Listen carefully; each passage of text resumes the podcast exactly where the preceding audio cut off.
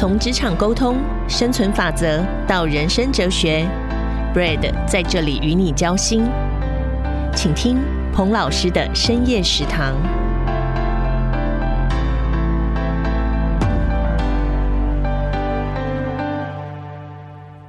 一壶浊酒喜相逢，古今多少事，都付笑谈中。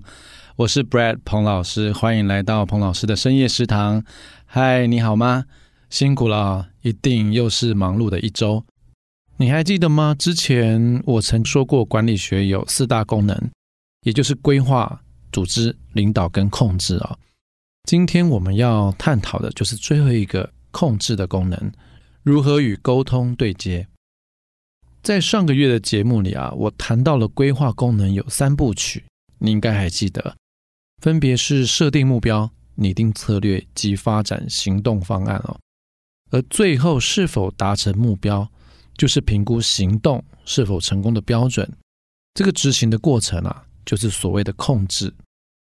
控制是要确信所安排的工作都能正确的执行，针对计划将各项工作处理的结果加以评估审核，然后采取必要的修正措施。让结果都能够按照我们原先制定的计划达成哦。这样说似乎有一点抽象，不太那么容易理解。以下我就用我的亲身的经验来做说明哦。在我二十七岁那一年啊，很幸运的升任部门的主管，那是我有史以来第一次带领年纪比我大五岁以上的员工。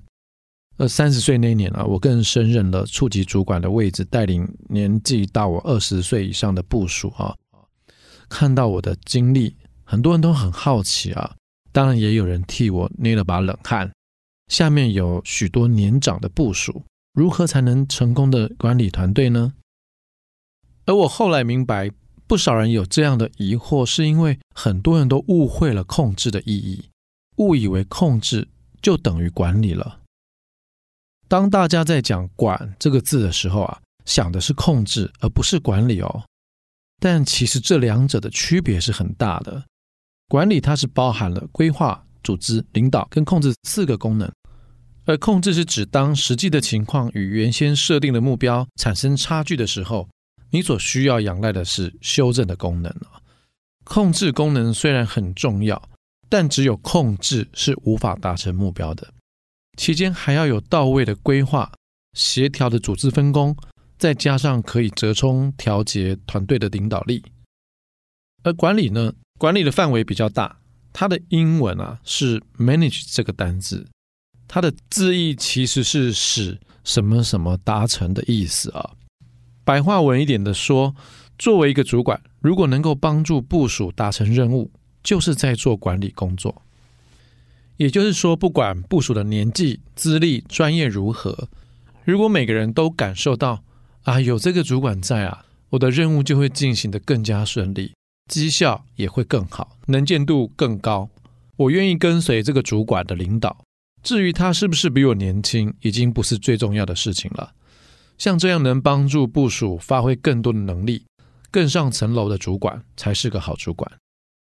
进一步来说啊，该如何使用控制功能，帮助自己或是部署在缜密的规划之后，能顺利达成目标呢？控制程序啊，也有三部曲哦，我介绍给你知道。第一个是设定绩效标准，第二个是衡量实际的绩效，第三个是比较上述两者的差距。第一个设定绩效标准的意思啊，也就是部署与主管们讨论过后制定的期望的目标。第二个讲的衡量实际的绩效，一般实务上来说，可以是每周或是每个月定期开会的形式。第三个。比较上述两者的差距，就是在看实际上执行的成效跟当时的目标是不是一样，还是有差距的。一般我会建议你在进行控制程序的时候，不管是对自己进行的专案，或是对部署的任务进行检核的时候，当你需要修正偏差时啊，一定要注意下面四个步骤哦。第一个，确认目标与标准的合理性。在目标与执行结果有落差的时候，也是必须要检视目标的合理性哦。例如，是不是当时太过乐观，将目标定得太高了？第二个，衡量过程的正确性。执行的过程中啊，是否发生不可控制的变数，导致结果不如预期呢？第三，偏差的重大性。如果执行的结果和目标差距太大，是否疏忽了重要的变数呢？第四个，找到真正的原因，避免再次发生哦。必须找到问题的核心，然后通过确实的修正，才能够回到规划时候设定的轨道。那如果部署的执行结果与既定目标差距过大，哇，我相信身为主管啊，很少有人可以不被影响哦。以我来说呢，为了避免情绪波动，在每次会议的时候啊，我都会随身带着气泡水，以稳定我的血压跟心情哦。不晓得你会用什么好的方式？不过看到部署的结果不如预期，支支吾吾的，因为害怕不敢说出真相。主管光是稳定情绪是没有用的，但又不能大发脾气，一昧的怪罪部署。那这时候啊，该怎么办呢？我找到了一个在实务上跟控制有关的沟通方法，给你参考。就是先不要就责，先与部署来合作，找到解决的方法。根据上述修正偏差的四个步骤，我举个例子跟你分享。第一，有时候规划得很好。一旦执行，才发现目标跟设定的标准都是需要调整的。目标定得太高或太低，都没有办法作为控制的有效基准点哦。也就是目标如果不适当的话，就没有办法衡量行动是不是有成功了。第二，我认为干扰变相非常重要哦，因为每一个变相都有可能影响合作范围里面的利害关系人的相关的利益啊。所以这边要特别的谨慎小心。第三，当偏差发生的时候，这个差距是否具有影响，是很值得评估的。第四，找到真正的原因，并预防再次发生错误，这一点是最重要的哦。我最后啊，在会议中都会跟部署一起再来做思考，如果重新再来一次，我们能够避开这个错误吗？该怎么来避开？但如果我们身为专案负责人，也就是 Project Manager，发现即使再怎么努力，还是发生无法控制的状况，还是有无法解决的问题，常常撑到最后却承担最多，那该怎么办呢？关于这个状况，我有个类似的经验了。曾经有一个非常优秀的部属吧，他大学毕业之后就到美国常春藤名校读了一个 MBA，非常认真，也很有责任感。当然。你可想而知啊，他给了自己也十足的压力，在工作上他总是是帮我分忧解劳啦，所以往往都会先做最好的安排跟支持。有一次啊，在月会也就是 monthly review 的时候，我看到他负责一个重要客户的专案，这专案本来在进度上各个数字跟指标都在掌握之中，但突然在那次的月会报告中看见了红字，进度严重落后。我当时太年轻了，没想太多，就直接语带指责，追问他进度落后的原因。啊，我永远忘不了那个瞬间啊！一个三十多岁的大男孩，当下眼眶泛红。好在我还有一点敏感度啊，于是我借口请他出去查证一个数据。事实上，我只是巧妙地让他离开会议现场，有机会整理他的心情哦。会议结束后，我挥着手示意他跟我一起走到公司的咖啡厅。我还没讲话，他就立刻眼泪掉了下来。我想你一定也是很优秀的吧？一定可以体会这位部属的心情啊！自己尽心尽力扛了很多的压力，一心为了老板，但却在会议当中被挑战了。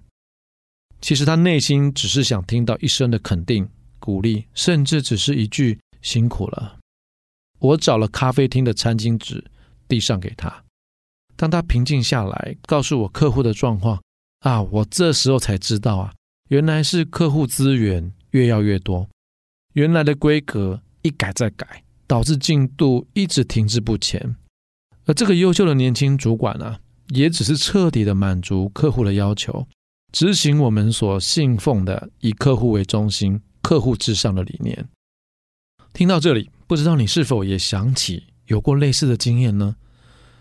一边是客户，一边是进度，左右都不是，为难了自己。我拍了拍他的肩膀，地上的不是烟哈，是咖啡。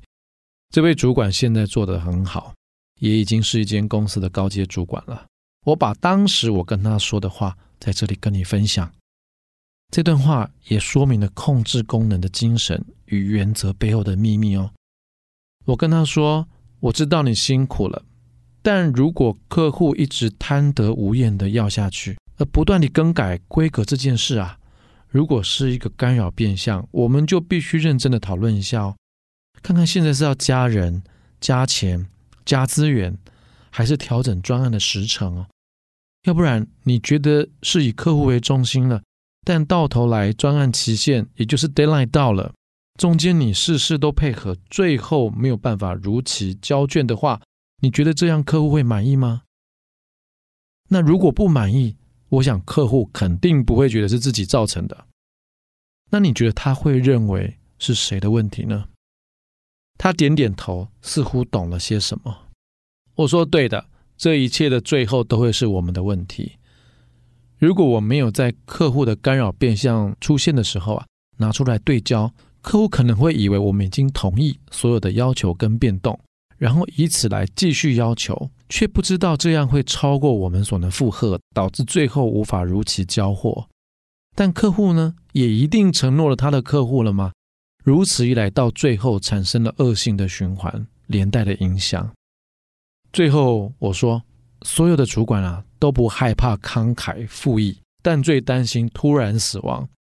什么意思啊？也就是过程中所有人都一同密切作战，如果预估完成的时间是有困难的，我们会预先沟通协调，但不能拖到期限前才不得不说。啊，我跟这位主管说，你一定也很委屈啦，一直辛苦扛到最后才说出这样的一个原因。其实不用这样的，发生任何问题。你可以第一个时间就来跟我呈报，我们一起努力来面对，设法解决。不过问题就在于怎么样设定合适的控制点，才能让任务顺利进行呢？这是最重要的部分喽。我依照时间序列来分类控制的类型，分别是事前控制、其中控制以及事后控制三种形态。首先是一之型。我们叫它事前控制，也是 pre-control 的概念。它是管理者在决定目标之前，必须先评估组织的整体的资源，确保任务或专案目标的可行性，然后来做一些模拟的工作啊。比方说，餐厅在开张以前啊，你都会看到有些会举办试吃的活动，找到目标的顾客的交集，来决定菜单跟料理的口味，这就是事前控制的概念了。那我们做事前的控制是为了预防后面问题的发生，是控制的第一招哦。但这种控制方式需要完整而且精确的资讯，在这个瞬息万变的环境，你也知道这对管理者啊有相当的难度。因此，我们还是需要其他两种类型的控制方式来搭配。其次是二之型，其中控制是 concurrent control 的概念。